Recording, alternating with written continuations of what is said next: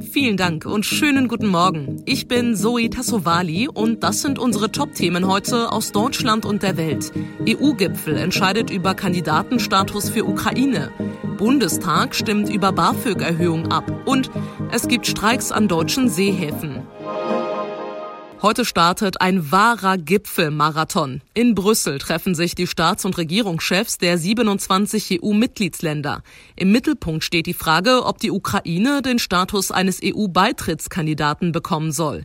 Mehrere Länder raten zur Vorsicht in dieser Frage, zumal viele Staaten des Westbalkans, trotz aller Reformen, schon viele Jahre darauf warten. Sarah Geiserde in Brüssel. Es sieht ja sehr nach einer historischen Entscheidung aus. Kann da noch irgendwas schiefgehen heute für die Ukraine? Das wäre eine große Überraschung, wenn sich heute hier in Brüssel ein Land querstellt. Viele Staats- und Regierungschefs haben sich schon deutlich positiv geäußert darunter auch Kanzler Scholz. Und nach allem, was zuletzt hier in Brüssel zu hören war, sehen mittlerweile auch Skeptiker wie die Niederlande die Notwendigkeit, einfach den Menschen in der Ukraine Hoffnung zu geben. Das Gleiche gilt auch für die benachbarte Republik Moldau, wo die Sorge sehr groß ist, dass der Krieg sich ausdehnt. Auch Moldau wird wohl offiziell EU-Beitrittskandidat werden. Was bedeutet es denn wirklich für die Ukraine, wenn sie Beitrittskandidat wird? Ist das nur Symbolik? Ja klar, das ist schon vor allem eine symbolische Geste. Es geht darum, den Ukrainern in ihrer Situation Hoffnung zu geben. Klar ist aber, bis die Ukraine und auch Moldau von Beitrittskandidaten zu richtigen Mitgliedern werden, da ist es noch ein sehr weiter Weg. Beide Länder müssen erstmal starke Reformen durchführen, zum Beispiel um die Korruptionsbekämpfung voranzubringen.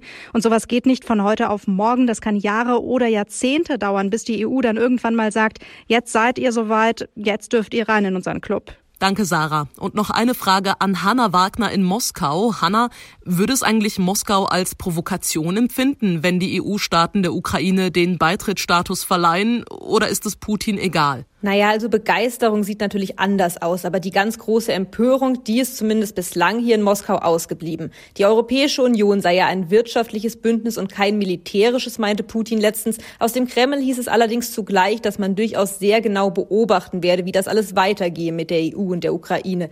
Immer wieder heißt es hier, dass Europa sich zunehmend in einen Aggressor verwandeln würde. Das ist übrigens auch Teil einer sehr gängigen russischen Praxis, die darin besteht, vor allem seit Kriegsbeginn den Spieß einfach umzudrehen und per se immer die anderen Länder als Provokateure hinzustellen. BAföG-Empfänger sollen zum neuen Schuljahr und zum Wintersemester mehr Geld bekommen. Die staatliche Ausbildungshilfe soll für Studierende um 5 Prozent angehoben werden.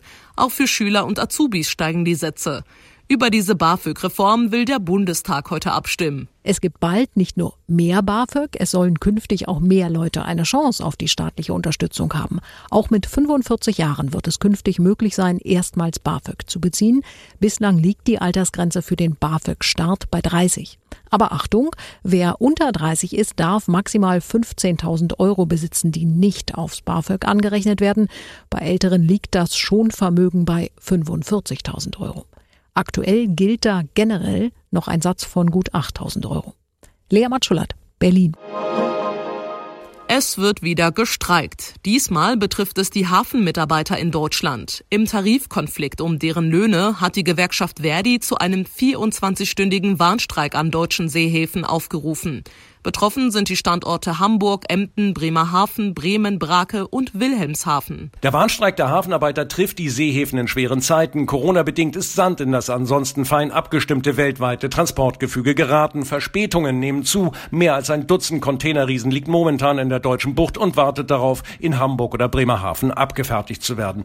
Der Verband der Seehafenbetriebe hält den Warnstreik für unverhältnismäßig. Er hat für die rund 12.000 Beschäftigten in Hamburg, Niedersachsen und Bremen zuletzt eine Anhebung Anhebung der Stundenlöhne um 1,20 Euro und der jährlichen Zulage um 1200 Euro angeboten. Verdi hatte dies so gefordert. Streit gibt es vor allem noch um einen, wie die Gewerkschaft es nennt, tatsächlichen Inflationsausgleich und die Laufzeit des neuen Tarifvertrages. Martin Fischer, Hamburg. Diese Woche geht es bei uns im Podcast viel ums Thema Reisen und Urlaub machen. Dazu haben wir schon verschiedene Tipps von unseren Reporterinnen und Reportern in Griechenland, Thailand und Spanien bekommen. Und heute wollen wir wissen, ob es denn in Italien schräge Sommer- oder Urlaubstrends gibt. Claudia Wächter, erzähl doch. Ja, Corona hat bei den Touris hier Spuren hinterlassen und ähm, nicht mal im Negativen, finde ich im Gegenteil, denn äh, viele, die wollen jetzt Ferienorte abseits der Hotspots unterstützen, also die Kanäle in Treviso besuchen statt Venedig und äh, viele, die wollen auch was Sinnvolles tun. Schildkröten retten zum Beispiel oder Bauern auf den Feldern in Kalabrien helfen. Auf jeden Fall mit anderen zusammen sein. Und dabei was Gutes tun. Wieso nicht? Kann man denn auch besonders ungewöhnlich übernachten oder gibt's sonst kuriose Unterkünfte in Bella Italia? Also ziemlich schräg finde ich zum Beispiel ein Bett in einem alten Weinfass. In das passt gerade mal eine größere Matratze und steht natürlich in einem düsteren Weinkeller. Ähnlich kühl sind aber auch die uralten Höhlen in Matera hier. Die berühmten Sassi, die Siedlungen, die in den Felsen gehauen wurden. Und ähm, ich habe auch mal ähm, eine Nacht mit Haien verbracht. Das war im Aquarium in Genua und ähm, auch ziemlich speziell. Ja, glaube ich. Mit Haien übernachten, da hätte ich auch durchgehend ein mulmiges Gefühl. Äh, hast du sonst noch Tipps für uns? Irgendwelche geheimen Urlaubsorte oder Erlebnisse der besonderen Art? Also auf meiner Liste steht auf jeden Fall Aussteigen auf Probe in Umbrien bei so einer Art Ökokommune, die völlig autark lebt und das Eremitenhotel ohne Handy und ähm, abends isst man da bei Kerzenlicht schweigend. Vermutlich eine echte Herausforderung. Wie? Der Casumazzo auf Sardinien, der angeblich gefährlichste Käse der Welt, in dem stecken nämlich Maden, Lebende. Essen ist zwar per Gesetz verboten, aber die Käsefans da tun's natürlich trotzdem. Das klingt auf jeden Fall nach einem richtigen Abenteuer. Danke dir, Claudia, nach Italien. Wer nicht gerade All-Inclusive-Urlaub in Spanien oder sonst wo im Süden macht, der braucht normalerweise einen Mietwagen und der ist in vielen Urlaubsländern richtig teuer geworden. Das Vergleichsportal Check24 hat für Buchungen in diesem Sommer einen Preisanstieg von durchschnittlich 40 Prozent gegenüber dem Vorsommer ermittelt. Woran liegt das, Jens Hilgerloh, Präsident vom Bundesverband der Autovermieter? Das ganz große Problem an der momentanen Situation auf dem Autovermietmarkt liegt äh, einfach daran, dass wir einfach viel zu wenig Fahrzeuge haben. Allein hier in Deutschland fehlen uns mindestens 75.000 Fahrzeuge, um all die Wünsche unserer Kunden letztendlich zu befriedigen. Aha, und woran liegt das?